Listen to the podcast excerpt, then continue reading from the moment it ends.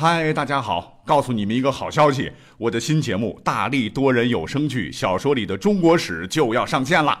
想要了解新节目或者跟我互动聊天，赶快来加入 VIP 粉丝群，入群二维码就在本期节目的声音简介中。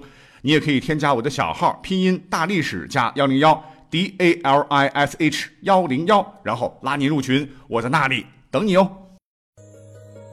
管他正史野史，这里只有大历史，大力讲的历史正在播出。大家好，欢迎收听本期节目。我看大家伙对于古代的一些个神奇的寓言和谶语都非常感兴趣啊，那咱们就接着上期节目来继续聊，看看历史上还发生了哪些匪夷所思的预言事件。要讲到的第一个，正儿八经的在《国语正语》这本书啊记载下来，是西周时期的一个寓言，叫“月将升，日将尽，掩狐击伏，时亡周国”。就是月亮将高升，太阳将尽没。那卖桑弓击箭袋的人，弓就是射箭那个弓嘛，一听就是卖冷兵器的，那就是使西周灭亡的人呐。哎，不知怎么地，这个预言是朗朗上口，是传遍全国，连当政的周宣王都知道了。宣王一听，当然很不开心啦。掩狐击伏，卖桑弓击箭袋的人。会让我大周灭亡？那绝对不可以！就马上下令，开始全城捕杀卖桑弓、击箭袋的人，装箭的袋子啊。那么这一下，卖这两样东西的人可惨了，赶紧逃吧。可还是有一些没跑得了的，成了刀下之鬼。那么还是有一对很幸运的夫妻俩，是卖桑弓、击箭袋。呃，他们得到消息可能比较早吧，就连夜逃跑啊。谁曾想半路上，哇哇，忽然听到树林当中传来一阵。婴儿的啼哭声，这两个人呢就顺着哭声啊找到了一个弃婴，把他带回了自己的故国。哎，是个女孩耶，他们的故国叫包国啊，收养起来。而这个被母亲遗弃的女婴，就是后来大名鼎鼎的美女褒姒。讲到褒姒，预言一定是成功了，因为这个故事大家都很熟悉。根据《史记》这一版的记载，说褒姒呢后来成了周幽王的女。虽然说她很漂亮，可是有一个毛病，就是不爱笑啊。周幽王就想尽办法想博得美人一笑，可她就是不笑。那么周幽王曾设置烽火台和大鼓啊，有敌人来的时候就点燃烽火，召集援兵。有一次周幽王搞恶作剧，点燃烽火，结果诸侯这嘚不嘚的从全国赶来，到了以后却发现没有敌人。褒姒看到诸侯惊慌失措的样子，哈哈大笑。哈，周幽王很开心呐，很高兴，多次点燃烽火。后来这个狼老来，狼老来，狼在哪儿啊？诸侯们就不再相信了哈，渐渐的不肯应招而来。谁想到后来有个国家叫申国，联合曾国、西夷、犬戎攻打周幽王。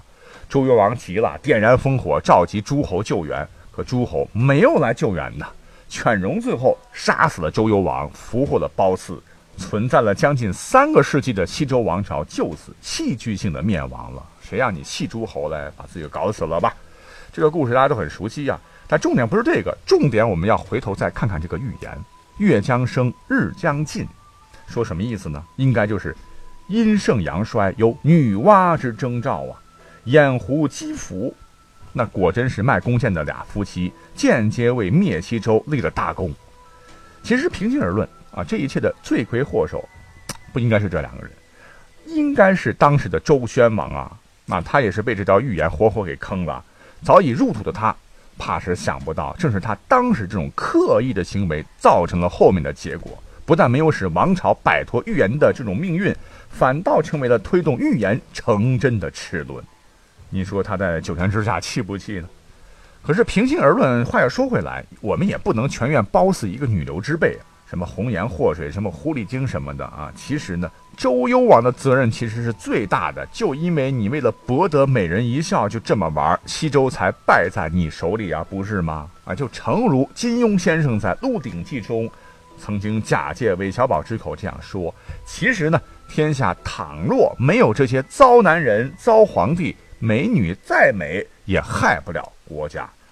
嗯，讲到这里，作为一个金迷啊，也特别要对昨日去世的金庸先生表示深刻的哀悼，祝老人家一路走好。好，我们再来讲下一个寓言啊。这个寓言呢是发生在什么时期呢？魏晋南北朝，叫牛骑马后。话说当初还是曹魏的时候啊，当时呢某个地方有块石头啊，石头上的这个图案变卦显示，说有一匹马的后边跟着一头牛，被称为牛骑马后。意思很明显，就是说姓牛的将来要取代司马家族。那当时这个权臣司马懿也很不安呐，他也很迷信呐，从此也对姓牛的人很忌讳。哎，好巧不巧啊，正好司马懿手下有位大将叫做牛金，作战是非常勇猛啊，为魏国立下大功。有一回，司马懿就忽然把牛金招过来说：“牛啊，哎，这些年你跟我南征北战，战功赫赫，你辛苦了呀，来，我敬你一杯薄酒。”哎，这一使眼色呢，手下先给司马懿倒好一杯。司马懿说：“来，我先干为敬。”这咕嘟咕，而后呢，让再让手下给牛金倒满酒。牛金当时那真是受宠若惊呐，把杯中酒也是一干而尽。谢司马承亲，呃，一一那么苦吐鲜血倒地而亡。原来酒里边下毒了啊！司马懿为啥没事呢？奸诈呀，他能喝毒酒吗？到的时候早就做手脚了。那么话说，司马懿的儿子司马师平时跟牛金还是比较要好的。听说好朋友被老爹突然毒死了，就去问他爹，说牛金乃我方名将，将来可以重用，您为啥要毒死他呢？司马懿就说：“傻孩子，你忘记了石头上显示的征兆吗？马后面跟的是头牛啊！”司马懿反正就天真的认为吧，牛就是牛金，除掉牛金，预言就失败了。可后面谁曾想到，司马炎取代曹家建立晋朝之后呢？司马家的一支被分封到了琅琊国，而琅琊公王司马晋的妃子夏侯氏，竟然背着老公和一个小吏叫牛青的人通奸，生了个男孩叫司马睿。司马晋死后呢，司马睿继承王位，成为了第二代琅琊王。等到了西晋的末年，先有八王之乱，后有五胡乱华，中原大乱，民不聊生啊！北方百姓纷纷南渡，司马睿也渡过长江，到了南方。不久，西晋灭亡，司马睿在琅琊大家族、王氏家族和南方士族的拥护下，在建康（就今天这个南京啊）登基称帝，重建东晋。司马睿便是晋元帝，而牛继马后应验了。司马懿万万没想到，自个儿是一顿操作下来，不但没能保住江山，反倒为自己的孙子换了一顶大绿帽，真乃悲哉！那有心的各位，其实可以去听听我之前的节目，我们讲了很多期的古代寓言及谶语了。但是你要来评一评的话，我倒觉得最牛的还当属唐初的那个十二字寓言，历史上相当相当有名。这十二个字分别是“唐三世后，女主武王，代有天下”。我想现在我们都知道这个答案已经很久了，可是当时这个谜底还没有揭开啊，谁也不知道怎么回事啊。那么跟上面这两位好心办坏事的主人公一样，预言出现时，当时在位的是太宗李世民呐。他听到这个消息以后，也是茶不思饭不想，代有天下。怎么可以呢？啊，坐得江山，我付出了多少心血，竟然有人会取而代之，真的是可恨可恶也。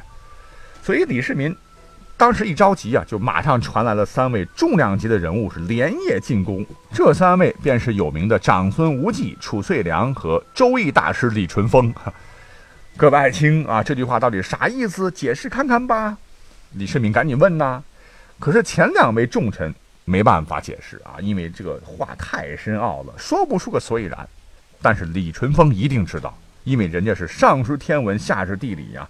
他掐指一算说：“陛下将来啊，必定有一个跟‘武’这个字相关的夺取咱们天下，而这个祸星呢，就在宫中，甚至跟陛下走得很近。”那么说完之后，李淳风就三缄其口，不再泄露天机了。那既然目标有了，太宗当时就下令，马上给我排查，一定要查出这个定时炸弹。那结果可想而知啦。凡是跟这几句话沾边的臣子，全被处理了。其中就有一位最让太宗放心的，一位叫做李君羡的臣子。原本太宗对他是很赏识啊，可是他实在太悲催了。别看他不姓武，可他跟武有不解之缘。首先呢，李君羡出生地带有武字，乃是洛州武安人。其次，他的官名中带有武字，为武连郡公、武卫将军。他的办公室也有武字，典掌禁军、秀卫玄武门。更要命的是，他的小名当中他带有武字，唤作武娘。好了，齐备了哈，这个嗲嗲的小名正好凑齐了女主武王的女字。你想，他手握兵权，离李世民那么近，更要命的是命里全是武。李世民真的就觉得应该就是他了。幸亏大师提醒，朕没有继续重用他，否则大唐不保啊！快来人啊，给朕把这个家伙给咔嚓了。就这样，李君羡莫名其妙的就替武则天上了断头台。其实要说起来，武则天那也是命好，他刚入宫的时候，其实就被李世民那个了。但仅有十几岁的武则天太狠了，一次向太宗献了一个驯马之计，结果把太宗给吓了一大跳啊！他说要让这个马匹驯服啊，加皮鞭、加铁锤，外加一把锋利的匕首。从此呢，这李世民就对他失去宠爱了。